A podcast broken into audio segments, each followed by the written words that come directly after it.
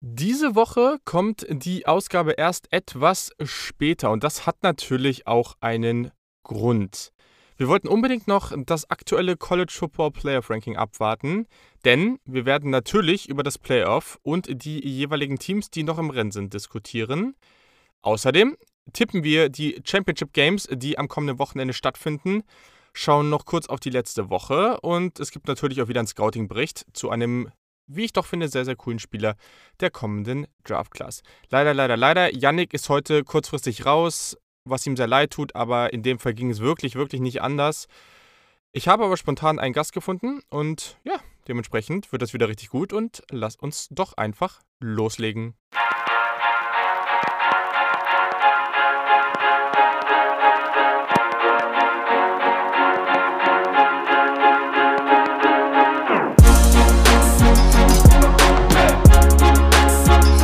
Einen wunderschönen guten Tag. Herzlich willkommen zum Saturday Kickoff Podcast.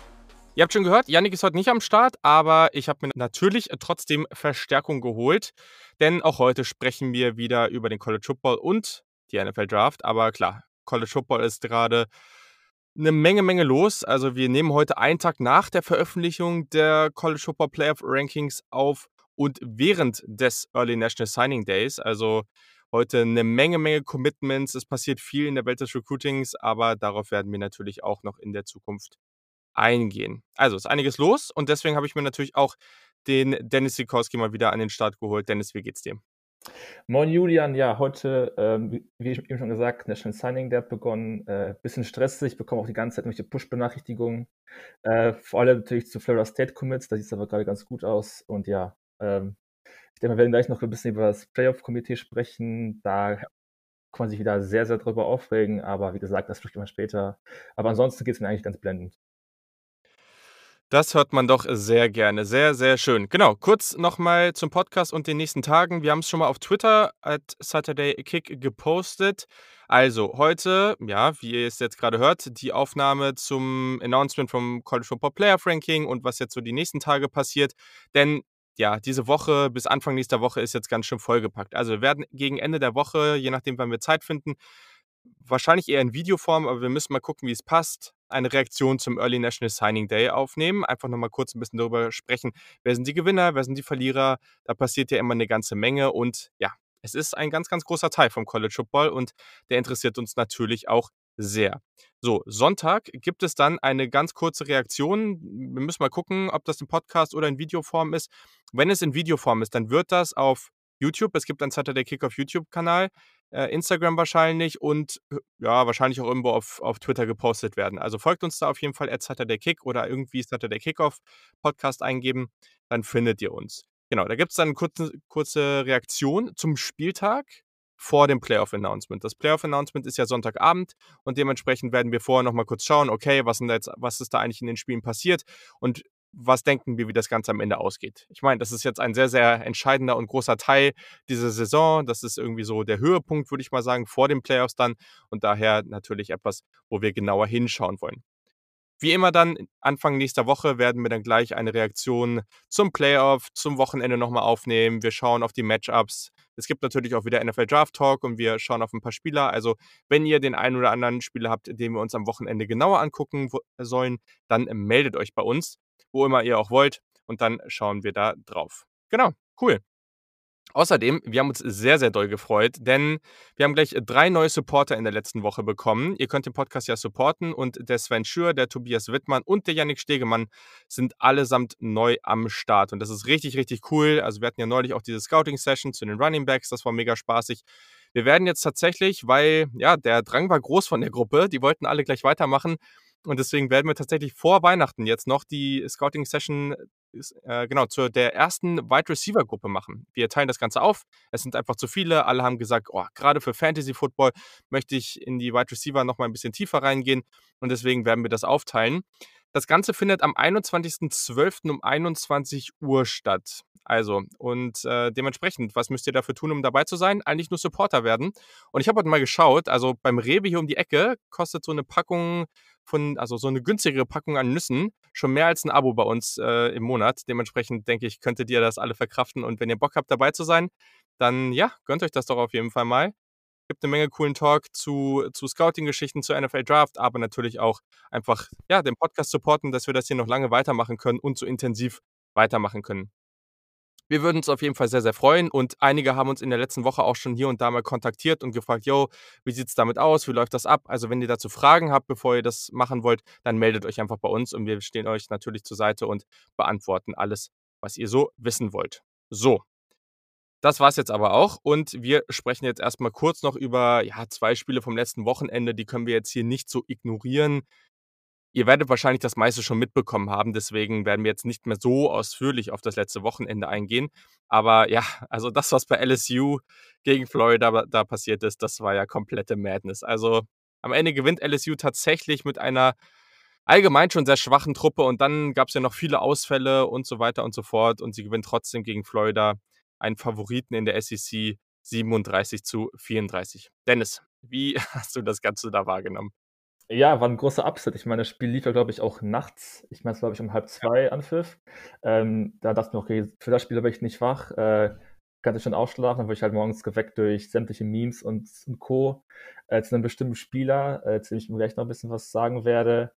Äh, ja, also, also ich fand ich war wirklich sehr überrascht, äh, dass tatsächlich LSU das Spiel gewonnen hat. Ähm, mhm. Wenn man sich das Spiel anschaut, dann hätte man, glaube ich, gar nicht damit gedacht, dass äh, ein Team unranked ist, das andere Team ja, an die Playoffs klopfen möchte mit Florida. Ähm, LSU, ja, also offensiv ähm, fand ich beide Teams okay, muss ich sagen. Ähm, mhm. Und zwischenzeitlich sah es so aus, als könnte das wirklich bis zum Ende hin ein sehr, sehr knappes Spiel werden, was dann auch wurde. Und ja, am Ende waren es halt Kleinigkeiten, die das Spiel ähm, entschieden haben. Und ja, zum Pech von unter anderem Marco Wilson, dem Cornerback von Florida, der sich da dann diese sehr, sehr ärgerliche oder auch dämliche Strafe bei diesem äh, Third Down Stop der Gators Defense äh, sich die Strafe holt, indem er einfach einen Schuh wegwirft des Gegenspielers. Äh, ja, also ich glaube, darüber muss man nicht viel sagen. Das war halt einfach nur ärgerlich äh, für Florida-Fans und das Team. Und ja, dann kriegt plötzlich äh, der Kicker von LSU so ein 57 Yard Field Goal durch komplett Nebel. Also ich glaube, da hat man echt fast nichts gesehen. Äh, ja. War schon krass, dass er ihn getroffen hat. Auf der anderen Seite verschießt ja der Florida Kicker das äh, Field Goal und LSU gewinnt. Und ja, großer Upset. Homecoming Week von Florida und dann ja, guckt man am Ende in die Röhre, sage ich mal. Ja, Wahnsinn. Also, du hast ja jetzt schon ein bisschen erklärt, also es war, war so ein kurzer Pass auf den Tight End Cole Taylor, der dann das First Down nicht geschafft hat ähm, bei Third Down und Florida freut sich schon so und denkt sich, yo, okay, wir haben sie gestoppt, die müssen jetzt panten. Das mit unserer guten Offense bedeutet wahrscheinlich den Sieg für uns. Und also ich habe keine Ahnung, wie man auf so eine Idee kommt. Also Marco Wilson nimmt sich dann einfach den Schuh von dem Tight End und schmeißt ihn solide 20 Yards das Feld runter. Ich meine, wie kommt man auf so eine Idee? Das ist also das ist so dumm, ne? Und ich habe das danach auch geschrieben als Trainer, ich wüsste nicht, was ich machen würde, aber man muss einfach mal sehen, Florida am Ende haben sie, also das hat natürlich nicht nur daran gelegen, aber man hat LSU dadurch die Chance gegeben, dieses Spiel noch zu gewinnen. Und dementsprechend war das auch ein ganz entscheidender Faktor. Und einfach mal, ja, dieses ganze Team, was jetzt sich die Chance gegeben hat, mit diesem Sieg dann im Championship Game der SEC zu stehen und dann am Ende gegen Alabama gewinnen zu können und klar reinzukommen. Dass man sich das dadurch potenziell wirklich vermasselt hat durch diese unglaublich dumme Aktion. Also, also als Teammate sowieso, aber auch als Coach. Also mich würde es nicht wundern, wenn man den halt einfach, also ich hätte den wahrscheinlich halt einfach rausgeschmissen oder zumindest irgendwie suspendiert oder also ich muss alleine, wenn ich an meine Handballzeit zurückdenke, da hatten wir es schon alleine, dass wir irgendwie, wenn man mal so eine auf einem Niveau, wo es halt um nicht wirklich was ging, wenn man da so eine relativ dumme Aktion, die viel weniger dumm als das war, äh, mal irgendwie rausgeflogen ist oder so, da musste man schon irgendwie 50 oder 100 Euro und ein paar Kästen Bier bezahlen, so ungefähr. Und äh, hier geht's ja um wirklich was, ne? Also, boah, also ich, ich habe keine Ahnung, was in dem Kopf von, von so einem Spieler vor sich geht. Also, weil natürlich kann man sich freuen, natürlich sind da Emotionen dabei, aber wieso denkt man sich dann, ich schmeiß jetzt den Schuh weg? Also, ja, keine Ahnung. Ganz ehrlich, leg, leg, den Schuh hin, äh, lauf zur Bank und freu dich mit deinen Teammates, dass ihr vielleicht das Spiel gewinnen werdet und gut ist. Ne? Da wird keiner über diese Szene reden. Ne?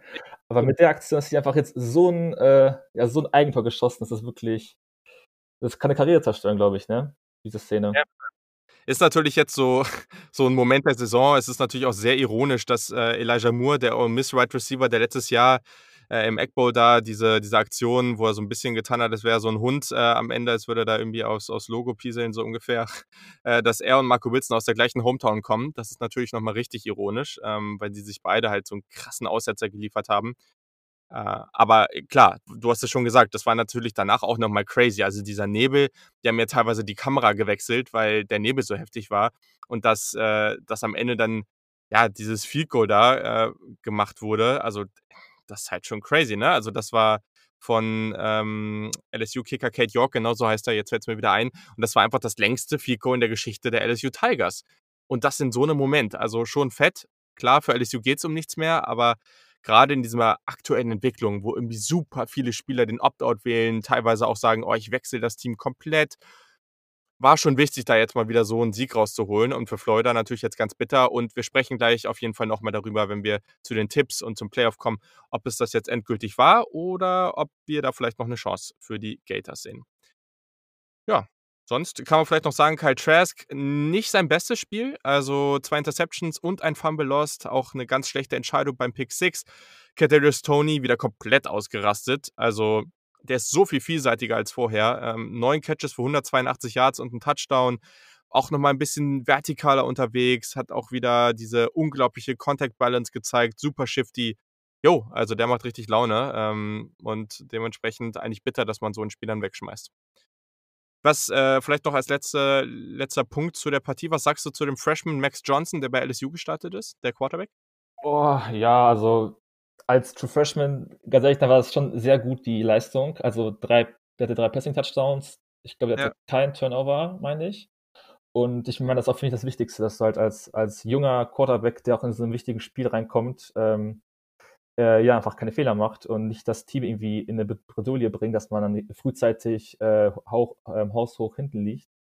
Ähm, also, spricht auf jeden Fall für ihn, ne? Also, ist auf jeden Fall äh, also spricht für seine Mentalität, dass halt auch die jungen Spieler bei LSU, äh, bei so 'nem Spiel da gegenhalten wollen und sich nicht von Florida vermöbeln lassen möchten. Äh, ich meine, genauso wie auch Eli Ricks ist ja auch True Freshman, ne? Also, die beiden Ja. Spieler mit, äh, 'ner relativ 'ner ja, 'ner ordentlichen Leistung. Ähm, und ja, mal gucken, ob das LSUs Zukunfts-Quarterback sein wird. Ja, teilweise sah der Arm sehr schwach aus, aber ich ich bin mir jetzt noch nicht so sicher, ob das jetzt wirklich so ist, muss man vielleicht noch mal beobachten. Und Eli Ricks, der Cornerback, ne, also krasses Biest. Also, hatte ja dieses Jahr auch hier und da noch mal 'n Aussetzer, aber insgesamt schon sehr, sehr stark gespielt, auch hier wieder mit 'nem Pick Six und ja, also mit Stingley haben die da schon 'n heftiges Duo. Also, das ist schon sehr, sehr gut. Ja. War ja ein Five-Star-Cornerback, also extrem stark, was sie da an den Start bringen. Genau, so, dann noch eine 2. Partie, die, ja, ich fand zwar grundsätzlich ganz attraktiv aussah auf dem Papier, aber auch da hat man sich wahrscheinlich nicht so ein Finish und allgemein so 'ne knappe Partie erwartet. Und zwar war das USC gegen UCLA, also der Kampf um LA. Ja, doch, am Ende 43, 38 für USC. Ähm, beide Teams eigentlich mit 'ner ganz guten Partie und man darf UCLA mittlerweile nicht mehr unterschätzen. Also, dieses Team hat sich wirklich gemacht. Auch so viel kann man schon spoilern. Der National Signing Day heute läuft auch schon ganz gut für UCLA. Also, bisher machen die sich wirklich und lagen ja auch gleich überraschend 14:0 vorne.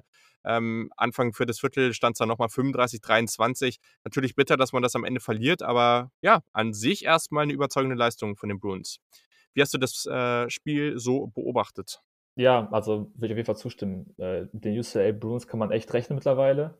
Ähm, Mhm. jetzt auch, ähm, Second-Year-Quarterback Dorian Thompson-Robinson, finde ich, der macht sich langsam. Ich fand, der war letzte Saison so teilweise echt 'ne Lachfigur bisschen, ähm, vor allem in den sozialen Medien, weil der ganz komische Plays hatte, irgendwie der der Bälle fummelt, obwohl da niemand in der Nähe ist. Ähm, ich kann mich da an 'n paar Szenen noch vom letzten Jahr erinnern. Und ja, er hatte auch wieder in diesem Spiel unter anderem 2 Interceptions gegen die USC Defense, aber hat das hat auch wesentlich dazu beigetragen, dass UCL halt eben bis zum 3. Quarter, ähm, relativ hoch, sage ich mal, vorne lag und USC wirklich 'n krassen Kraftakt hinlegen musste, dass sie das. Spiel noch drehen. Voll. Ich bin auch grad 'n bisschen geschockt gewesen. Ich hatte das Gefühl, dass oder ja, manchmal hat man das ja so, dass DTR, also der Quarterback, Dorian Thompson-Robinson, schon länger da ist, aber der ist halt tatsächlich erst Junior. Also, mal gucken, wie der sich so macht. Vielleicht mit 'nem weiteren guten Jahr bei UCLA. Vielleicht geht da ja sogar noch was in Richtung Draft. Jetzt nicht als First Rounder oder irgendwas, aber der macht sich aktuell schon. Also ich finde, der spielt schon echt gut und gerade athletisch sieht er echt super aus. Also da, das macht schon echt Spaß dazu. Wir haben den auch in der letzten, in der letzten Scouting-Session da mit den Supportern kurz besprochen. Dimitri Felton, der Running Back, der auch sehr, sehr viel als Wide Receiver aufläuft, also der, der, der sieht echt hervorragend aus. Also gerade eben als, als Running Back mit hohem Receiving Upside, ähm, wirklich sehr dynamisch und talentiert als, als Receiver aus dem Backfield. Ganz, ganz stark. Ähm, ja, und dann bei USC, also klar, Keaton Slow ist wieder früh mit einem Fehler, aber die Receiver machen es dann. Ne? Also ein Amon Russell Brown, der ist wirklich der ist ja auch irgendwo zurückgekommen, um nochmal zu zeigen, dass er so ein Outside-Receiver sein kann, dass er vielleicht ein bisschen physischer ist.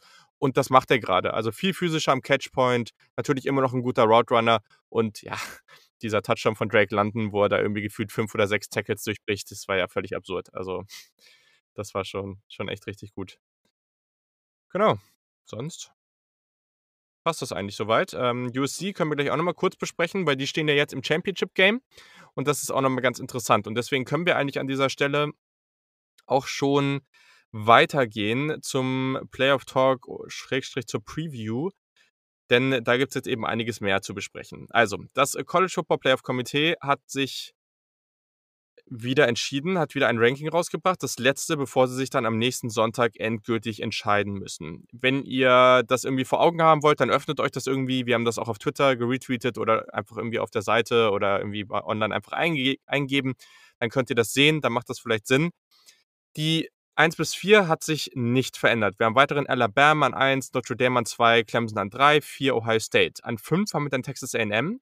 Und dann hat er 6 Iowa State, die nicht gespielt haben, sind hochgerutscht. Der Florida ist nur um einen Platz nach unten, obwohl sie gegen ein LSU-Team, was extrem schwach ist und extrem viele Spieler vermisst hat, äh, ja, verloren haben. Ist nur um einen Platz nach unten auf Platz 7. Georgia ist auf einmal auf 8 und Cincinnati ist gefallen auf 9, obwohl sie nicht gespielt haben. Genau. Dahinter haben wir dann an 10 Oklahoma, 11 Indiana, 12 Costa Carolina und ein Team, was eben noch relevant ist, weil wir gerade über die gesprochen haben, an 13 erst USC. So, ich lese auch gleich nochmal vor. Wir werden es wahrscheinlich eh schon vorher sagen, was, was Yannick äh, so noch für Takes hatte dazu. Aber genau, was ist so dein erster Eindruck zu diesem, zu diesem Ranking? Ja, äh, ich fand, da waren wirklich mehrere Überraschungen dabei. Ähm, zeigt leider wieder, dass das Komitee eher inkonsequent ist, was das Ranking angeht und dann auch mal die, die großen Namen der Power 5 äh, Conferences, äh, sag mal, etwas anders behandelt als die Group of 5 Teams. Ähm, ja, also ich hatte wirklich in so den Top 10 fand ich halt krass, dass Iowa State auf 6 gerankt ist, trotz zwei Niederlagen. Ja. Und halt noch in der Big 12, die ja wirklich diese Saison gut, sie hatte, also sie hatte wirklich einen ganz, ganz schlechten Start. Äh, eigentlich alle Teams und die haben sich halt am Ende ein bisschen gefangen. Gegen Louisiana. Louisiana ist ja gut, die sind ja auch an 19 gerankt, aber äh, also mit zwei Touchdowns haben die da verloren. Das war jetzt nicht mal so eben, ja, wir, wir haben mal mit einem Punkt verloren, sondern das war ja auch noch deutlich. Mhm, genau. Ähm, ja, Flott hat es eben schon erwähnt, dass sie dann natürlich konsequent nach seiner Niederlage gegen einen 3-Win LSU um einen Platz fallen. Wieso auch immer, äh, kann ich gar nicht verstehen. Äh, auch dass Cincinnati, die ja nicht spielen, dann plötzlich fallen sie um einen Platz, statt irgendwie zu steigen, das, weil, Team, weil das Team zum Beispiel, das vorhin war, Florida, ähm, verliert. Also ich verstehe das alles nicht. Ähm, Costa Carolina an 12, trotz, ich glaube, die sind 11-0 gerade, ne? Äh, ist also so okay. Ähm, USC, da gab es ja diese eine Grafik, die äh, auch irgendwann dann die Runde machte, ähm, dass sie, glaube ich, irgendwie eine 50% Chance hatten, in die Playoffs zu kommen. Wo ich mir auch so dachte, also, hä, wie kann das sein? Äh, ja, jetzt sind sie halt mit 5 Wins auf Platz 13 und ja, am Ende, also ich meine, danach finde ich es eher irrelevant.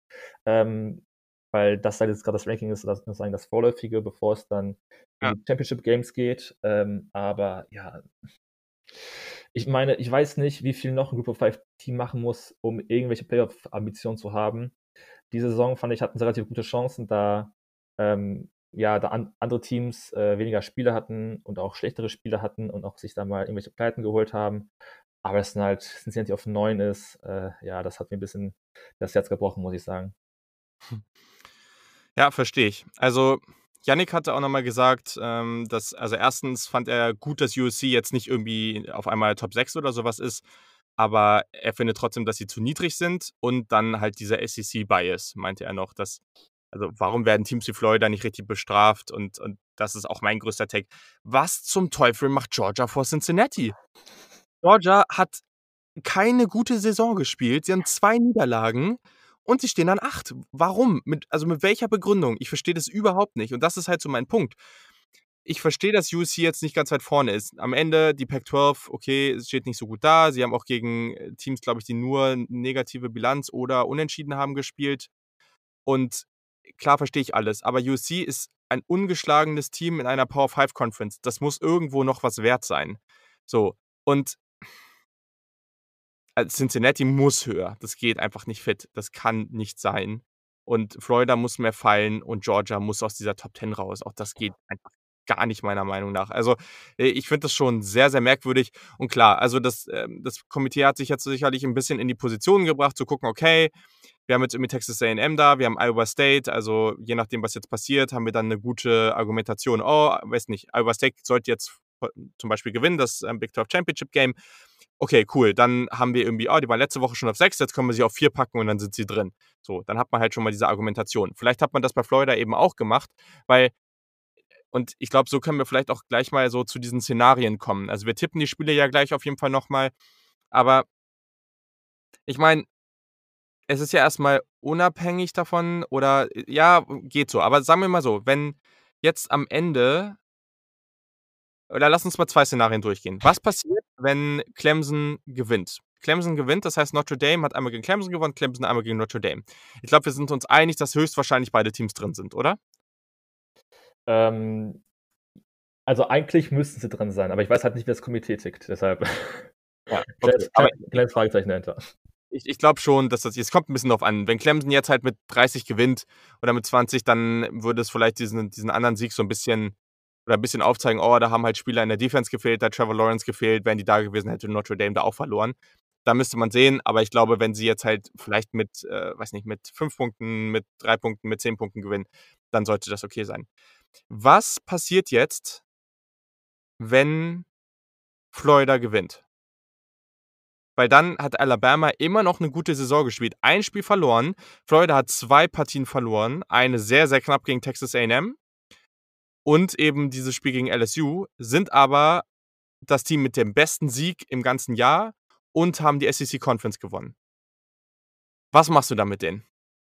Weil das ist natürlich ein unglaublich schwerer Take, wie ich finde persönlich. Weil dann ist halt das Ding, wir gehen jetzt mal davon aus, dass Ohio State gegen Northwestern gewinnt im Big Ten Championship Game. Ich glaube, kann natürlich passieren. Also Ohio State hat in den letzten Jahren schon öfter mal so ein Ding gebracht, aber wir gehen jetzt mal davon aus, dass sie hier deutlich gewinnen. So, dann hast du da zwei Teams äh, aus der ACC, die einen guten Case haben fürs Playoff. Dann hast du da Alabama, die immer noch wahrscheinlich einen guten Case haben. Florida auch irgendwo.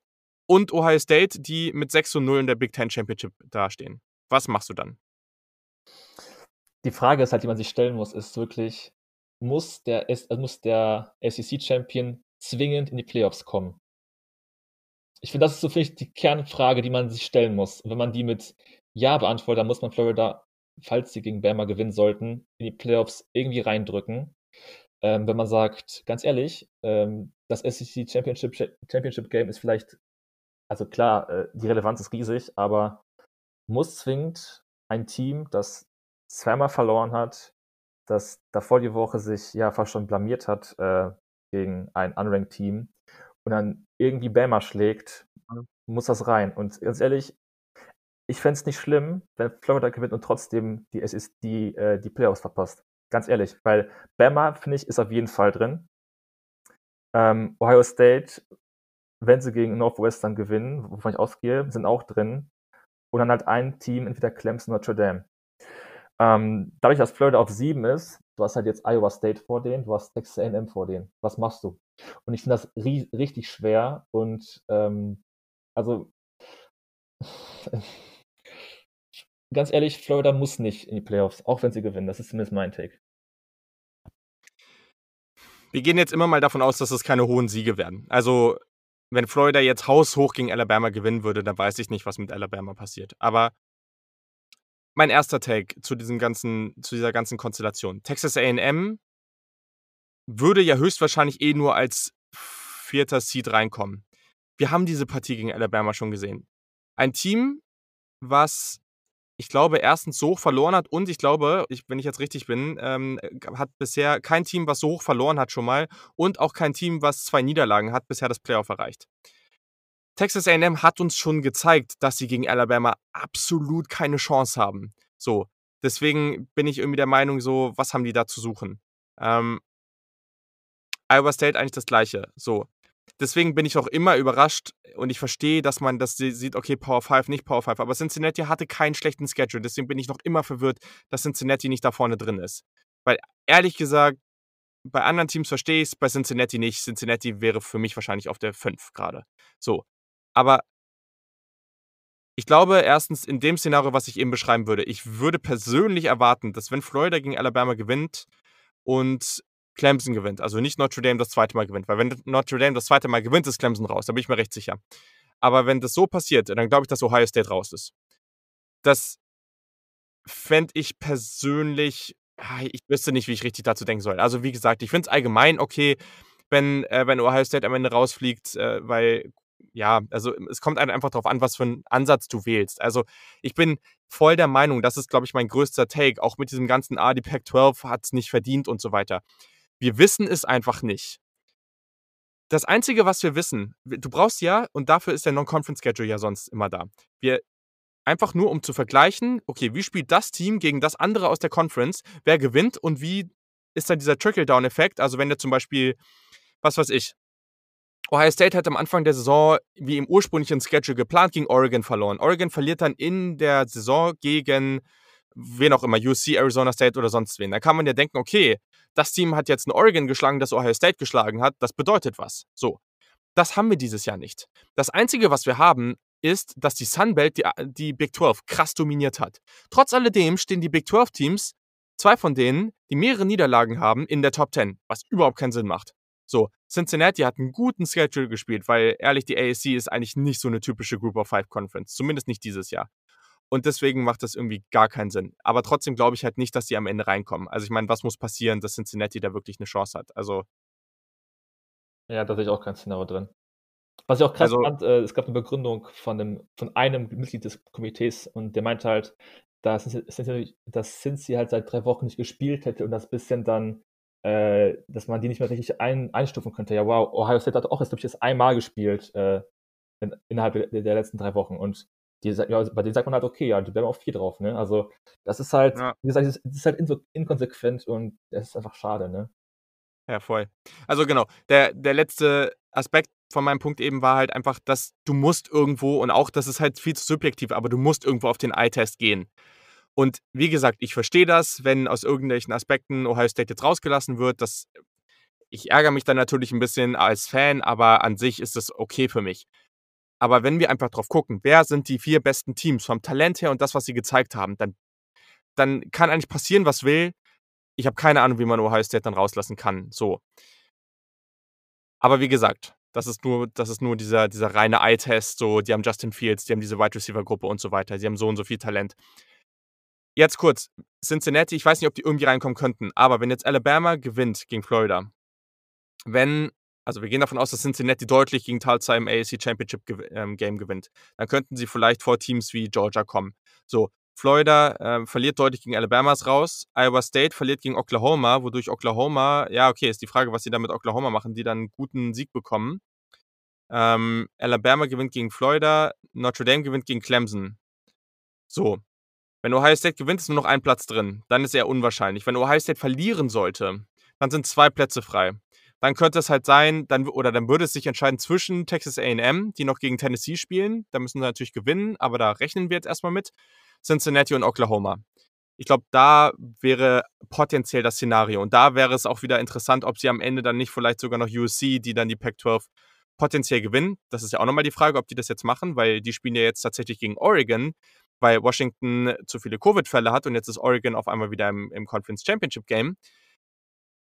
Also, wenn sie jetzt da gewinnen würden, was ja auch gar nicht sicher ist, aber dann hätte USC vielleicht sogar noch so eine mega Außenseiterchance, aber daran glaube ich mittlerweile auch nicht mehr es ist schon echt verrückt, aber ja, wir müssen jetzt einfach mal gucken, was so passiert.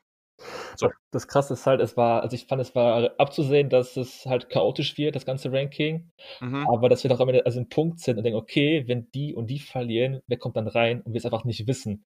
Das finde ich halt einfach komplett krass und ich glaube, das fasst einfach das Jahr 2020 im College Football ganz gut äh, zusammen. Und das ist für mich auch Und das, ich meine jetzt nicht für die Zukunft. Für die Zukunft äh, ist ja nochmal eine andere Debatte. Aber ich finde, dieses Jahr hätte so ein, ein A-Team-Playoff einfach so viel Sinn gemacht. Natürlich nicht unter der Perspektive, dass du da mehr Spiele hast und du musst die irgendwie alle organisieren und was passiert, wenn eins abgesagt wird. Ich glaube, das ist der größte Punkt dagegen und den würde ich auch irgendwo befürworten. Gleichzeitig muss man sagen, wenn man einfach jetzt aus reiner Football-Sicht hier drauf guckt, dann wäre es deutlich einfacher zu sagen, yo, wir packen jetzt hier acht Teams rein und gucken, wie die sich wie die spielen. Und vielleicht hätte man das sogar so regeln können, indem man in den letzten Wochen, wo viele Spiele ausgefallen sind, ja, zum Beispiel halt einfach Ohio State gegen Texas AM gescheduled hätte letzte Woche und die spielen und man guckt, wer gewinnt und fertig. Aber gut. Also, lass uns die Spiele mal kurz tippen. Dann gucken wir mal ein bisschen, was wir auch für realistisch halten. Yannick hat mir auch seine Tipps geschickt. Und dann können wir einfach nochmal schauen, wie wir das Ganze sehen. Und ja, dann habe ich am Ende noch eine Frage an dich und was du dazu denkst. So, also, genau. Wir haben als erste Partie, die tatsächlich schon von Freitag auf Samstag ist, also eine Nacht vorher, eben nicht Washington, sondern die Oregon Ducks gegen USC. USC hat sich die Woche auch, äh, bevor das bekannt war, eh schon so teils auf Oregon vorbereitet, weil schon bekannt war, dass Washington da ein paar Probleme hat. Also das wird, glaube ich, nochmal ganz interessant. Yannick tippt auf USC. Wen siehst du vorne? Ich sehe auch USC vorne, wobei ich von, weder von USC noch Oregon richtig überzeugt bin. Also USC hat klar, hat alle, alle ihre Spiele gewonnen. Äh, allerdings fand ich nie wirklich dominant und das gegen UCL hätte auch nochmal richtig äh, schief laufen können. Da haben sie halt Glück, dass sie halt, finde ich, ja, die beste Offense in der Pac-12 haben. Ähm, aber ich kann mir wieder vorstellen, dass es eine richtig enge Kiste wird und auch wieder so ein Comeback-Sieg, äh, wie jetzt am Wochenende nötig ist, um Oregon zu schlagen. Ja, also USC ist halt interessant. Die haben letzte Woche auch gerade mit den Safeties, so Hufanga und Polamau und so, richtig, richtig gute Plays gemacht. Aber für mich ist das so ein Team, es ist überhaupt nicht sicher, ob sie jetzt gegen Oregon gewinnen. Gleichzeitig würde ich USC eine bessere Chance in den Playoff geben als zum Beispiel Texas AM, weil ich einfach denke, dass Texas AM offensiv nicht mithalten kann mit diesen Teams, die da oben stehen. USC vielleicht schon. Also auch unwahrscheinlich, aber wenn Keaton Slovis mit Amon Russell Brown, Drake London und Co. einen guten äh, ein gutes, äh, gutes Spiel erwischt, dann ja, dann werden die auch irgendwie 30, 40 Punkte auflegen können. Und dementsprechend, ja, jetzt habe ich mein Handy runtergeschmissen, shit happens. Und, ähm, und äh, ja, dementsprechend, also wäre das sogar ganz interessant. Aber ja, ich tippe jetzt auch mal UC und dann müssen wir schauen. Also könnte tatsächlich sehr spannend werden. So, um 18 Uhr am Samstag dann eben Northwestern, die sich in einer Division durchgesetzt haben, gegen eben die Ohio State Buckeyes. Und Ohio State, letzter Stand war jetzt irgendwie, sind 20,5 Punkte, ähm, haben 20,5 Punkte Vorsprung oder sind Favorit mit 20,5 Punkten. So, jetzt habe ich es auch. Also, ja, ich glaube, alles andere als Ohio State wäre überraschend, oder? Ja, also ich weiß nicht, wie noch Western da genug Punkte scoren soll gegen Ohio State Defense, dass man da noch irgendwie halbwegs äh, nah dran bleibt. Also ich glaube auch, dass das äh, hoch wird. Ob es jetzt 20 Punkte werden, weiß ich nicht, aber ich denke schon, dass Ohio State deutlich gewinnen wird. Ja, also ich glaube, Ohio State ist mittlerweile nicht mehr in so einer Situation, wo sie so mega deutlich gewinnen müssen, weil ich habe das Gefühl, entweder sie sind halt drin oder es passiert so was Verrücktes, wie Florida gewinnt gegen Alabama und man entscheidet sich einfach wegen oder aufgrund der Menge an Spielen gegen Ohio State und da können sie jetzt eigentlich machen, was sie wollen. Also es wäre schon gut, wenn sie jetzt nicht gerade nur mit drei Punkten in so einem Nailbiter am Ende mit so einem Game Winner Field Goal oder so ungefähr gewinnen. Das wäre jetzt nicht ideal. Würde schon helfen, wenn sie das Spiel jetzt deutlich machen, aber ich glaube, am Ende hat das nur so einen semi-großen Effekt darauf, ob sie jetzt reinkommen oder nicht. So, genau. Dann in der Big 12. Wir haben im 18 Uhr Fenster diese Woche tatsächlich auch irgendwie so ein bisschen so ein Problem, weil relativ viele Spiele gleichzeitig laufen. Das ist nicht ideal muss man ein bisschen gucken, welche Spiele knapp sind und welche nicht. In der Big 12 haben wir eben schon angesprochen, Oklahoma gegen Iowa State. Genau, Yannick tippt auch auf Ohio State übrigens, habe ich vergessen. Und in dieser Partie tippt Yannick tatsächlich auf Iowa State. Also er hat natürlich auch diesen kleinen Crush auf Brock Purdy, den Quarterback. Brees Hall, der Running Back, auch sehr, sehr stark. Also ich denke, die Oklahoma Defense wird schon herausgefordert werden und ich könnte mir tatsächlich auch vorstellen, dass das eine knappe Partie wird. Wen siehst du vorne? Ja, also ich glaube auch, dass es eine knappe Kiste wird, das Spiel. Ähm, ich tippe allerdings auf Oklahoma, weil mhm. ähm, mhm. ich finde, dass Iowa State halt immer noch krass getragen wird von Brees Hall. Ähm, und ich glaube, Oklahoma ist die Saison eine relativ gute Defense sogar, was man eigentlich nicht von den Sooners kennt, zwingt. ähm, aus der Vergangenheit. Ähm, aber ich glaube wirklich, dass das, also ich glaube sogar, dass es ein eher Low-Scoring-Game wird. Ich weiß nicht warum wirklich. Also ich glaube, beide können viele Punkte scoren, aber irgendwie habe ich das Gefühl, dass das ein relativ wenig Punkte werden, dadurch auch ein knappes Spiel. Ähm, aber ich, also Brock Purdy hatte vielleicht immer noch so Momente, mal richtig gut, mal äh, ganz schwierig. Mhm. Ähm, klar, kann man es auch von Oklahoma sagen. Ähm, mir fällt gerade der Callback nicht ein, Mist. Spencer Rattler? Genau, danke. Spencer Rattler. Hat auch so seine äh, High und Lows gehabt diese Saison. Ähm, aber ich muss auch sagen, ich hatte nicht so viele Upsets drin und äh, dann dachte ich mir, komm, ich fand Oklahoma und Iowa State so knapp, dass ich dann ähm, auf die ja. Spiele setze. Ja, ich, ich gehe halt mit, weil ich glaube, Brock Purdy hat halt echt so, also du hast es richtig gesagt, also krasse Höhen, krasse Tiefen. Und Oklahoma hat sich halt schon gemacht über die Saison. Ne? Also Spencer Rattler ist immer noch verdammt talentiert. Und ich glaube auch, dass das. Ich weiß, ich glaube, entweder es wird halt knapp und Oklahoma gewinnt oder halt sie gewinnen hoch. Ja, weiß ich nicht. Ich weiß nicht, wie wahrscheinlich ich, für wie wahrscheinlich ich das halte, dass sie so richtig hoch gewinnen. Aber irgendwie habe ich das Gefühl, dass Oklahoma jetzt ganz gut drauf ist und die sich das jetzt holen. Ist natürlich ganz spannend, auch wie sie das dann handhaben, weil am Ende ist Oklahoma irgendwie auf Platz 10, ja, und gewinnen halt dann gegen das Nummer 6 Team. Das ist halt auch schon ein fetter Sieg, wenn man einfach nur nach den Rankings geht.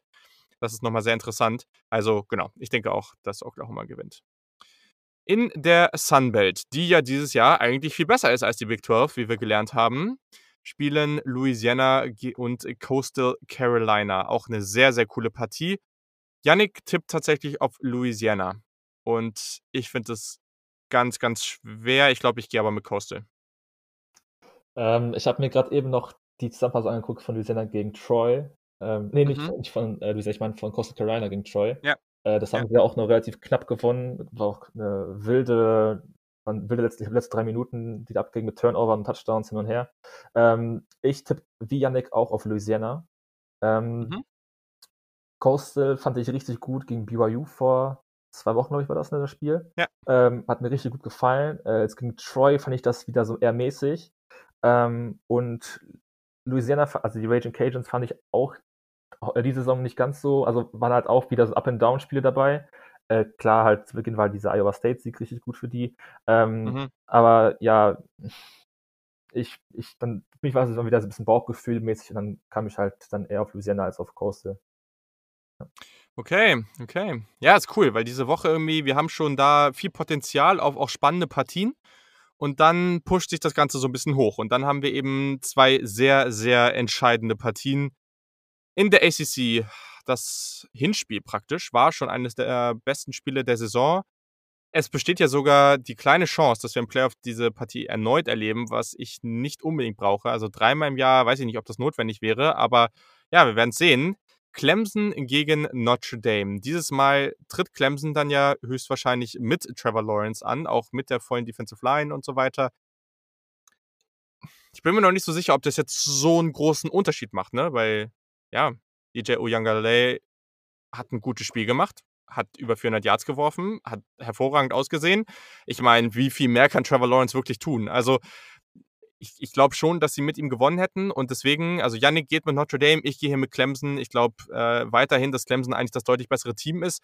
Aber auch hier, ich lasse mich gerne eines Besseren belehren. Ich bin auch so ein bisschen unentschieden, weil auf der einen Seite möchte ich sehr, sehr gerne wieder sehen, dass Clemson gegen Ohio State im, im Playoff spielt, weil ja, da gibt es noch so einige Rechnungen, die da beglichen werden müssen. ähm, aber gleichzeitig, ja, also ich freue mich eigentlich auch, wenn Debo einfach nicht ins, ins Playoff kommt, weil ja, denn aus guten Gründen, wie ich finde, kann ich den überhaupt nicht ab äh, und, und dementsprechend, ich glaube, es würden sich halt gerade auch in Deutschland, wir haben ja schon mal so eine Umfrage gemacht und es gibt sehr, sehr viele Notre Dame-Fans, daher, die würden sich sicherlich auch freuen und das wäre auch eine spaßige Sache. Ich tippe aber auf Clemson. Ähm, ich tippe auch auf Clemson. Ich versuche mal gerade Debo ein bisschen auszuklammern, weil der hat sich auch diese Saison ein bisschen mit Florida State gezopft, nachdem das ja. Spiel abgesagt wurde. Ähm, ja, also Trevor Lawrence ist zurück. Ähm, Ian Book finde ich immer noch schwierig, auch wenn er wirklich die Saison sehr konstant und auch sehr gut spielt, finde ich. Aber ja. ich finde trotzdem, dass Clemson halt die bessere Firepower hat, sowohl was Running angeht mit Travis Etienne, als auch mit Passing ähm, Game. Ähm, Notre Dame Defense ist natürlich äh, richtig stark. Ähm, ja, also ich glaube, dass es auch so eine enge Kiste werden kann, dass da auch viele Punkte fallen können. Ähnlich wie im ersten Spiel der beiden, ja, ACC-Giganten, sage ich mal. Ähm, mhm. Aber am Ende macht es halt für mich dann Clemson und der bessere Quarterback. Ja, da gehe ich erstmal mit. Und ja, wie gesagt, also du, du kannst halt argumentieren daher, dass du sagst, jo, Backup-Quarterback war drin, aber guck dir die Statistiken an. Gleichzeitig kannst du argumentieren, ja, es hat trotz alledem der Nummer 1, das Nummer 1 Prospect der Draft, der beste Spieler im College Football gefehlt. Also, ich glaube, das kann man schon nicht ganz ausklammern. Und ich finde einfach, wenn man logisch daran geht, dann kann man einfach nur Clemson tippen und sagen, Notre Dame hat eine Chance und ich wäre nicht überrascht, wenn Notre Dame gewinnt. Und ich würde es auch cool finden. Also, ich glaube, so ungefähr, finde ich, äh, kann man das ganz gut argumentieren aus meiner Sicht. So, dann die SEC. Alabama gegen Florida. Yannick tippt auf Alabama. Alabama ist großer Favorit. Und ich meine, gerade nach letzter Woche muss Alabama großer Favorit sein. Ich habe keine Ahnung, wie diese Florida Offense Devontae Smith, Mac Jones, Najee Harris und Co. stoppen möchte. Aber vielleicht kann da ein Shootout draus werden. Und dann wäre es natürlich witzig, es wäre natürlich spannend, aber auch hier, ich, ich weiß jetzt nicht so richtig, wo man sich die Argumentation herholen würde, um hier Florida zu tippen. Ja, das könnte so ein, so ein äh, Shootout werden wie Bama gegen Ole Miss diese Saison. Ähm, mhm. Weil Florida kann Punkte scoren. Äh, den, den fehlte ja auch gegen LSU unter anderem Kyle Pitts. Ähm, der war vielleicht auch mal so ein ja. wichtiger Faktor ist in der Offense. Äh, ich denke mal, der wird gegen Bama spielen, glaube ich. Ähm, dass Bama Punkte scoren kann, ist klar. Äh, also eigentlich die einzige Chance, wie du eben schon gesagt hast, ist, ist wirklich, dass dann Florida sozusagen 1 zu 1 ähm, jeweils immer die Touchdowns sich ähm, ja, austauschen. Ähm, und es ist einfach ein High-Scoring-Game, das dann wahrscheinlich durch eine Szene vielleicht entschieden wird oder durch ein Missed Field Goal. Ähm, aber ja, ich, ich kann, also ich muss, ich muss für Bama tippen, weil ja, ich mich hat Florida ein bisschen an, ja, an, ich weiß nicht, wie ich das richtig beschreiben soll. Also nach der Platte gegen LSU habe ich die deutliches niedriger als, äh, als zuvor. Mhm. Bin auch nicht mehr von Kyle Trask so überzeugt. Ähm, der wollte ja Heisman-Winner werden. Glaube ich, schwierig die Saison jetzt nach dem Spiel. Ähm, ja, deshalb Alabama holt sich das. Ja, aber Kyle Pitts scheint ready to go zu sein. Also das ist natürlich schon mal wichtig. Weil ich weiß ehrlich gesagt nicht, ob es irgendwen oder irgendeine Defense gibt, die jetzt so einen Kadarius Tony und einen Kyle Pitts zusammen aus dem Spiel nehmen können. Also das, das finde ich schon schwer. Aber ja, vor allem, also das muss man ja auch nochmal sagen dieses Jahr. Es gab kein Team, was einfach nur konstant immer dominant war. Natürlich hat Alabama im Durchschnitt irgendwie mit über 30 Punkten Vorsprung gewonnen aber sie haben halt gegen, wie du angesprochen hast, Ole Miss auch große Probleme gehabt und das war super spannend, krasser Sh äh, Shootout, also dementsprechend jedes Team hatte da so das eine oder andere Spiel und deswegen darf man sich da jetzt auch nicht zu sicher sein. Ich denke trotzdem, dass die Crimson Tide das machen. Genau. Und dann in der AAC natürlich noch, habe ich eben angesprochen, Tulsa gegen Cincinnati. Die hätten ja eigentlich schon spielen sollen. Letzte Woche, glaube ich, haben sie aber nicht gemacht. Und jetzt kommt es eben noch zu diesem Duell im Championship Game. Und ja, Yannick tippt Cincinnati, ich tippe Cincinnati und äh, ich gehe auch ganz stark davon aus, dass du das Gleiche tun wirst. Ja, mache ich tatsächlich, ja. Also da finde ich auch, muss nicht mehr gesagt werden. Ich weiß nicht, ob das relevant ist, wie hoch sie gegen Tulsa gewinnen, ob das ein mhm. macht, weil Tulsa auch nur in Anführungsstrichen an 23 gerankt ist, ähm, aktuell. Ähm, vielleicht bringt den ein, hö ein höherer Sieg mehr als ein knappes Nailbaiting-Game. Weiß ich nicht. Ja, gut, ne? Aber sie haben halt schon ein paar gute Siege dieses Jahr. Das muss man einfach so sagen. Und äh, ja. Trotzdem nur an 9 gerankt, ne? Das ist das Problem. Also. Ja, ich weiß es auch nicht. Also, ja, ich, ich werde es, glaube ich, auch weiterhin nicht verstehen. Also, äh, und, und da sind wir auch nicht alleine. Also gibt ja genug Leute, auch äh, wirklich ja, hochgeschätzte Experten aus den USA, die das ähnlich sagen. Deswegen mal gucken. Genau. Äh, dann für das Playoff tatsächlich noch relevant. Texas AM und Tennessee holen ihr Spiel nach. Ähm, sag, denkst du hier, dass Texas AM das deutlich gewinnt? Deutlich gewinnt. Boah, also ich fand Texas AM die Saison, äh, obwohl sie an 15, ich fand die total, ich weiß nicht, fand die total mäßig. Ich habe noch dieses Auburn-Spiel im Kopf, wo sie auch nur ganz knapp gewonnen haben, wobei Auburn richtig, richtig schlecht aussah. Ähm, das Einzige, was eigentlich die halt begründet, dass sie halt am 15 ist, dieser Sieg gegen Florida, ne? dass sie halt nur gegen Bama mhm. verloren haben. Sie werden Tennessee schlagen, jetzt nicht deutlich, aber für mich haben die einfach da nichts oben verloren, wirklich. Also zumindest nicht in den mhm. Playoffs. Sehr, sehr gut. Ja, Dann noch eine abschließende Frage und die ist auch eher subjektiv, also kannst einfach mit dem antworten, was du denkst oder was du lieber sehen würdest. Aber ich meine, Chaos wäre natürlich witzig. Alles, was wir eben beschrieben haben, wenn jetzt äh, wirklich das komplette Chaos, die komplette Madness ausbricht. Aber ist es denn für uns als Fans, die natürlich auch gute und kompetitive Halbfinalspiele wollen, nicht einfach am besten, wenn wir wirklich am Ende auch die Kandidaten bekommen, die wir jetzt da stehen haben? Also dann in dem Fall wäre es ja tatsächlich so, und das möchte ich jetzt nicht unbedingt wieder so, aber jetzt unabhängig von den Paarungen, wenn wir Alabama, Notre Dame, Clemson und, und Ohio State da haben, ich glaube, das wären ja allesamt, egal in welcher Paarung du das sehen würdest, wären das ja brutal spannende und, und coole Spiele, die einmal für die TV-Ratings natürlich gut wären, aber auf die wir uns als Fans auch extrem freuen würden. Oder sagst du, du möchtest jetzt lieber völlige Madness und am Ende Cincinnati da drin stehen haben, was ich auch völlig, völlig äh, legitim finde. Ja, Anarchie ist witzig, allerdings möchte man ja auch, finde ich, dann auch richtig, richtig kompetitive Halbfinals haben. Ähm, ich hätte nichts dagegen, wenn die ersten vier, die aktuell auf den ersten vier Plätzen sind, auch am Ende drin bleiben. Natürlich wäre ihnen wahrscheinlich ein bisschen getauscht. Ich denke mal, falls Clemson gewinnen sollte, von ich ausgehe, würde, glaube ich, Ohio State auf drei rutschen und Notre Dame auf vier. Ähm, Gibt es mal eine etwas andere Paarung im Halbfinale. Ähm, ja, also ich, Cincy muss ich nicht zwingend in den Playoffs sehen, weil ich einfach glaube, dass sie nicht so die großen Chancen hätten. Ähm, ich fände es, glaube ich, auch irgendwie cooler, wenn Cincy nochmal ein richtig gutes Bowl-Game bekommt und nochmal dann irgendein so mhm. krasses Team richtig zerstört wenn man so richtig, also in dem Ausrufezeichen sagt, okay, irgendwie, äh, uns ist egal, wo ihr, wo ihr äh, uns rankt, wir machen einfach das Team fertig, das, das ihr dann in, in ein Bowl-Spiel bekommt. Ähm, also ich glaube, dass Bama, Notre Dame, Clemson, Ohio State die besten vier Teams sind in aktuell im College Football und ich, ja, ich fände es halt in Ordnung, wenn die auch dann ähm, das am Ende bleiben nach der Woche. Sehr, sehr cool. Perfekt ja, wie gesagt, also diese Woche etwas anders. Diese ganzen Kategorien, die wir jetzt am Ende da sonst immer haben, die lassen wir jetzt vielleicht mal ein bisschen weg. Also vielleicht noch äh, aus meiner UNC-Fanperspektive vielleicht noch kurz. Also das war schon extrem, was North Carolina da gegen Miami gemacht hat. Wir dachten ja alle, das wäre eine spannende Partie und am Ende war das einfach nur so eindeutig.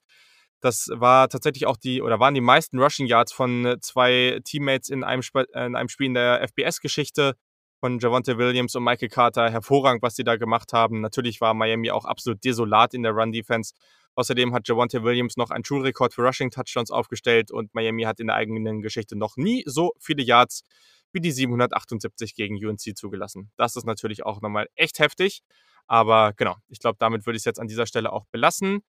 Gleich kommt noch äh, ein bisschen was zur NFL Draft. Da werde ich nochmal einen Draft oder einen Scouting-Bericht zu einem sehr, sehr spannenden Spieler oder euch dazu was erzählen. Aber an dieser Stelle erstmal vielen Dank, Dennis, dass du dabei warst. Hat mich sehr, sehr gefreut. Und ja, vor allem, dass es so spontan geklappt hat. Das war sehr, sehr cool. Danke nochmal. Ja, danke dir. Ich habe mich auch gefreut, dass du noch heute geschrieben hast. Und ja, war cool, dass das so kurzfristig alles funktioniert hat. Perfekt, cool. Dann geht es jetzt hier weiter mit noch ein paar Minuten NFL Draft Talk.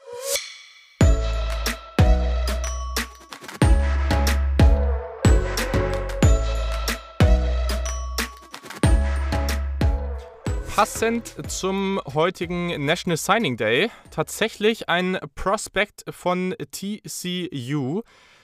Die meisten von euch werden es sicherlich schon mitbekommen haben. Alexander Honig, die große Quarterback-Hoffnung aus Deutschland. Ja, der Gute hat heute seinen National Letter of Intent unterschrieben und dementsprechend, ja, sich jetzt committed, wirklich bei TCU Division One Power 5 Football zu spielen. Verdammt cool, auch an dieser Stelle auf jeden Fall nochmal herzlichen Glückwunsch, richtig cool. Und deswegen, also nicht nur deswegen, aber ich denke, das ist eine ganz coole Geschichte, dass wir dann heute auch nochmal ein TCU Prospect an dieser Stelle besprechen. Genau. Und zwar ist das äh, Trevor Murrick, M-O-E-H-R-I-G geschrieben. Der gute Ed Chapti hat mir das vorgeschlagen. Also viele von euch haben was vorgeschlagen. Wir kommen da natürlich nicht ganz hinterher. Eigentlich hatte Yannick auch was vorbereitet. Vielleicht macht er nächste Woche dann zwei Prospects. Müssen wir mal gucken. Aber genau. Also, das ist ein Safety und das ist ja, auf vielen Boards aktuell vielleicht sogar der beste Safety der Draft-Klasse. Das muss man mal gucken am Ende. Soweit bin ich da noch nicht, aber auf jeden Fall ein sehr, sehr spannendes Prospect der, ja, ich glaube, viele Sachen mitbringt, die viele Fans und viele GMs, Coaches gerne in ihrem Team haben wollen. Also, der Gute ist ein Junior. Er ist 6'2 groß, 202 Pfund. Also 6'2, das ist auf jeden Fall schon mal eine Ansage. Also irgendwie so knapp 1,90 groß, das ist schon sehr, sehr gut für einen Safety. Hat eine Menge Länge. Und das ist einfach ein Spieler, der kommt mit ganz starker Awareness und Play Recognition daher. Also das ist wirklich jemand, der, der da an der Stelle wirklich äh, sehr, sehr gut und früh ähm, herausragende Plays machen kann. Also wenn ein Screen kommt, dann ist er oft schon sehr, sehr früh da äh, und hat das Play früh erkannt und dadurch, ja, wenn, der, wenn er schon da ist, bevor der Ball überhaupt beim Receiver ist, dann kann der Receiver natürlich damit nicht viel anstellen. Also das ist sehr auffällig auf Tape, das finde ich wirklich gut, reagiert sehr, sehr schnell, findet auch schnell den Weg direkt zum Ball. Und ja, allgemein, was ich nochmal positiv finde bei ihm, er ist nicht so, nicht so, oder er ist eher geduldig. Also es gibt ja oft auch viele Linebacker oder eben Safeties, die gerade wenn sie dann aus einer tieferen Zone oder tiefer beim Snap stehen, dann runterkommen und sehr, sehr übermütig und schnell dann oft auch am Tackler oder am, am Ballcarrier dann vorbei tackeln, in Anführungszeichen, also vorbeispringen. Und das passiert ihm eher selten. Mhm. Genau. Athletisches Profil, ich würde sagen, der Longspeed ist ganz gut. Der kann durchaus tiefe Routen mitlaufen und tiefe Zonen verteidigen. Also das hat man öfter gesehen. Das war gut, beschleunigt schnell, kann auch, hat wirklich hervorragende Range. Also das ist jemand, der kann Single High spielen, definitiv. Ich würde sagen, an manchen Stellen waren die Richtungswechsel ganz gut. Allerdings mit seiner Größe ist das natürlich nicht seine Stärke. Also das ist jetzt niemand, der zwingend irgendwie in Man, äh, weiß ich nicht, einen, einen schnellen Slot, äh, Slot Wide Receiver da verteidigen sollte. Ist aber am Ende auch nicht seine Stärke und da wird er sicherlich auch, äh, auch dann nicht so häufig eingesetzt werden. Allgemein ist die größte Stärke in Coverage sicherlich seine Zone Coverage. Ist einfach jemand, der so, ich sag mal, auf dem dritten Level, also so 15, 20 Yards das Feld runter, eher so 15, dann so als Roamer sehr, sehr gut agieren kann. Einfach jemand, der da mit seiner Awareness sehr, sehr gut dahin kommt, wo er hinkommen sollte oder wo er sein soll. Dann kommt dazu, dass er diese Länge hat, dass er auch den gewissen Speed hat gab da noch einige Plays, die waren wirklich toll, wo er dann einen Ball irgendwie abwehren oder tippen konnte, der eigentlich über ihn rübergehen sollte und zu einem ganz anderen Receiver oder einem ganz anderen Spieler, Duell, wie auch immer, wo er dann eben noch rangekommen ist, wo der Ball mit zu wenig Touch geworfen wurde. Und er zwingt den Quarterback dadurch auch irgendwo einfach noch mit mehr Touch und etwas langsamer zu werfen, weil er halt schon eine Präsenz da ist. Also das ist wirklich, wirklich gut und hat mich überzeugt.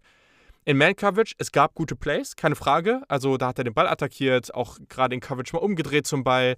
Ähm, auch gerade natürlich mit seiner Länge. Das ist wirklich, wirklich gut. Und hat den Rest habe ich schon gesagt. Es gab auch hier und da mal, dass er bei Double Moves nicht so gut aussah, dann sah er mal wieder gut aus. Also ich bin da überzeugt, auch seine Hüften grundsätzlich gut. Hm, kann bei seinem Turn noch etwas flüssiger werden, auch die Balance besser halten. Aber mal ganz ehrlich, das ist halt, also wenn er das auch noch könnte, dann wäre das halt ein Überprospekt. Also der ist halt schon recht groß und du kannst halt nicht alles von so einem Spieler erwarten. Genau. Sonst kommt noch dazu, genau, Athletik hatte ich schon gesagt. Ähm, ich glaube, das große Problem oder der große Punkt bei ihm ist halt eben Tackling. Also das ist nicht generell. Der hat gute Tackles, der macht auch viele Plays da, keine Frage. Und gerade auch, wenn er geblockt wird von dem Wide Receiver, hat er halt auch die langen Arme, um dann halt mal noch so halb beim geblockt werden, dann nochmal jemanden zu erwischen und zumindest mal irgendwie kurz festzuhalten. Also das ist gut. Es gibt auch viele gute Situationen, aber er macht halt zu viele von diesen Shoestring-Tackles. Er ist einfach nicht immer ideal platziert. Ähm, und das, was, glaube ich, am größten, oder das meiner Meinung nach das größte Problem ist, sind halt seine Angles, die er nimmt. Also auch wenn er sonst ein sehr, sehr intelligenter Spieler ist und sehr hohe Awareness hat, es ist einfach zu oft, dass er mit einem schlechten Winkel rankommt und dadurch halt einfach stehen gelassen wird. Vielleicht auch einfach noch ein paar mehr Yards zulässt, als es notwendig gewesen wäre. Und dann wird es halt immer mal wieder so sein, dass wenn er halt runter in die Box kommt und er da einen wirklich shifty Ballcarrier hat, dass er da vielleicht auch schon mal stehen gelassen wird. Ich glaube, gerade im Passing Game ist das halt ein Spieler, der absolut ideal für jede Defense sein sollte, der da wirklich eine Menge Mehrwert haben kann, der auch extrem vielseitig ist. Der gut hat sieben Karri Karriere-Interceptions, ähm, so teilweise auch spektakulär mit einer Hand, also wirklich Natural Ball Skills habe ich mir hier aufgeschrieben. Ist auch relativ physisch, also da ich, äh, da mache ich mir nicht so die Sorgen. Ich glaube, das, was man sich bei ihm einfach anschauen muss, ist eben, will man wirklich, dass er so diese Last Line of Defense, gerade wenn ein Running Back eben durch das, durch das Second Level bricht, will man das wirklich, dass er das ist? Ich glaube, da muss man halt schauen, wie man auch seine Defense aufstellt und, und wie man das Ganze sieht. Wenn man damit kein großes Problem hat, dann kann man den halt wirklich früh ziehen, weil das ist wirklich ein spannendes Prospect, sehr, sehr gut und äh, allgemein einfach ein sehr vielseitiger Safety. Spielertypen, die ich persönlich ganz, ganz gerne mag. Genau. Das ist Trevor Morrick. Also wie gesagt, also ich glaube, ich muss vielleicht auch noch ein bisschen mehr angucken zu ihm. Ich habe jetzt schon einige Spiele gesehen, ein bisschen mehr vielleicht noch. Und dann, ja, muss man mal gucken, wo ich, dann, wo ich ihn am Ende habe. Das hängt ja auch ein bisschen immer davon ab, wie ich den restlichen, die restliche Positionsgruppe, die restlichen Spieler sehe. Aber ich finde, das ist schon vertretbar, wenn man den irgendwie gegen Ende Runde 1, äh, so ab Pick 2025 zieht. Wenn man, wenn man den dann mag, dann, dann finde ich das okay. Wenn er nach Runde 2 geht, dann wäre das schon sehr merkwürdig. Also für mich ist das echt so ein Spieler Ende Runde 1, Anfang Runde 2. Da würde ich ihn schon, schon sehen. Das ist schon eine Menge Talent und ja, einfach jemand, der ganz viel Spaß macht. Also für mich immer, gerade Defensive Backs, die eine gute Athletik haben, die gute Awareness haben und eben die Länge, das ist super cool, das ist perfekte Kombination. Und ein Spieler, den ich da sehr gerne mochte in der letzten Draft Class, der gute Jeremy Chin, der macht sich ja gerade auch sehr gut bei den Panthers. Also, das, die sind jetzt nicht die gleichen Spieler, auf, keine, auf keinen Fall. Das sind schon nochmal unterschiedliche Typen. Chin viel mehr oder sollte viel mehr nah an der Line of Scrimmage spielen, was er ja auch macht. Und Murray kann auf jeden Fall dann auch nochmal mehr Single High und, und als tiefer Safety agieren. Aber nur mal so als, als, ja, als Ansatz. Ich denke, das ist jemand, der mit seiner Vielseitigkeit auf jeden Fall überzeugen kann. Genau, also wie gesagt, wenn ihr da Kandidaten habt, die ihr wollt, dass wir die angucken, ich habe schon gesagt, wir werden nicht zu allen kommen und jetzt eh, also wir haben jetzt Dezember, wir haben dann Anfang Januar dann die, das Playoff, also am 1. Januar ja die Halbfinals, dann irgendwie am 10., 11., 12. irgendwie das Finale, dann werden wir da noch kurz drüber sprechen und dann sicherlich wird es noch eine Recap-Sendung zur Saison geben und dann geht es volles Brett rein in, in die Draft-Season. Also Erstens, ich habe es am Anfang gesagt, wenn ihr Bock habt, jetzt schon mit uns über Prospects zu diskutieren und auch ihr mal mit uns zu diskutieren, nicht nur uns zuhören, sondern auch einfach selber mal eure Meinung reinhauen und mal sagen, was ihr so denkt, dann werdet einfach Supporter. Wie gesagt, geht für kleines Geld und dann wir werden noch viele Sessions machen. Also jetzt noch zwei zu den Wide Receivern. Es geht erst äh, um die etwas physischeren Wide Receiver, etwas größeren. In der zweiten Session dann um die kleineren, agileren. Jalen Waddle, Devontae Smith und so weiter und so fort. Und genau, danach wird es natürlich noch weitere geben, ne? Zu Tight End, Offensive Line, Defensive Line, allgemein Defense noch viel mehr. Das werden wir natürlich bis zur Draft machen. Am Ende wird es auch noch da einen Mock-Draft geben, genauso wie hier in der Folge. Also wenn ihr da richtig Bock drauf habt, dann ja, schreibt uns einfach oder werdet gleich Supporter. Den Link findet ihr hier in den Show Notes oder genau, schreibt uns oder ihr findet den auf der Website, findet ihr jetzt auch saturdaykickoff.de. Genau. Aber wie gesagt, es wird auch bald richtig losgehen mit der Draft-Season und da werden wir dann ganz, ganz viel über fast, also viele, viele Prospects sprechen jede Folge. Und ich hoffe, ihr freut euch da genauso sehr drauf wie ich. Also, etwas kürzere Ausgabe heute, aber ich hoffe, es hat euch gefallen. Diese Woche kommt noch einiges. Folgt uns auf Twitter und Instagram und auch auf YouTube, dann werdet ihr das sehen. Und dann freue ich mich sehr darauf. Ich freue mich darauf, dann nächste Woche wieder mit Yannick über das dann feststehende Playoff zu diskutieren. Das wird nochmal sehr, sehr interessant und dann wird das eine richtig coole Bow-Season und vor allem ein tolles Playoff also, habt eine wunderschöne Woche, bleibt gesund, bleibt in Quarantäne oder irgendwie zu Hause, damit ihr irgendwie ein einigermaßen entspanntes Weihnachten haben könnt, weil das ist natürlich dann doch ganz cool und ganz wichtig. Und ja, ich hoffe, ihr könnt euch dann ein bisschen entspannen, habt noch eine schöne Vorweihnachtszeit und bis zum nächsten Mal.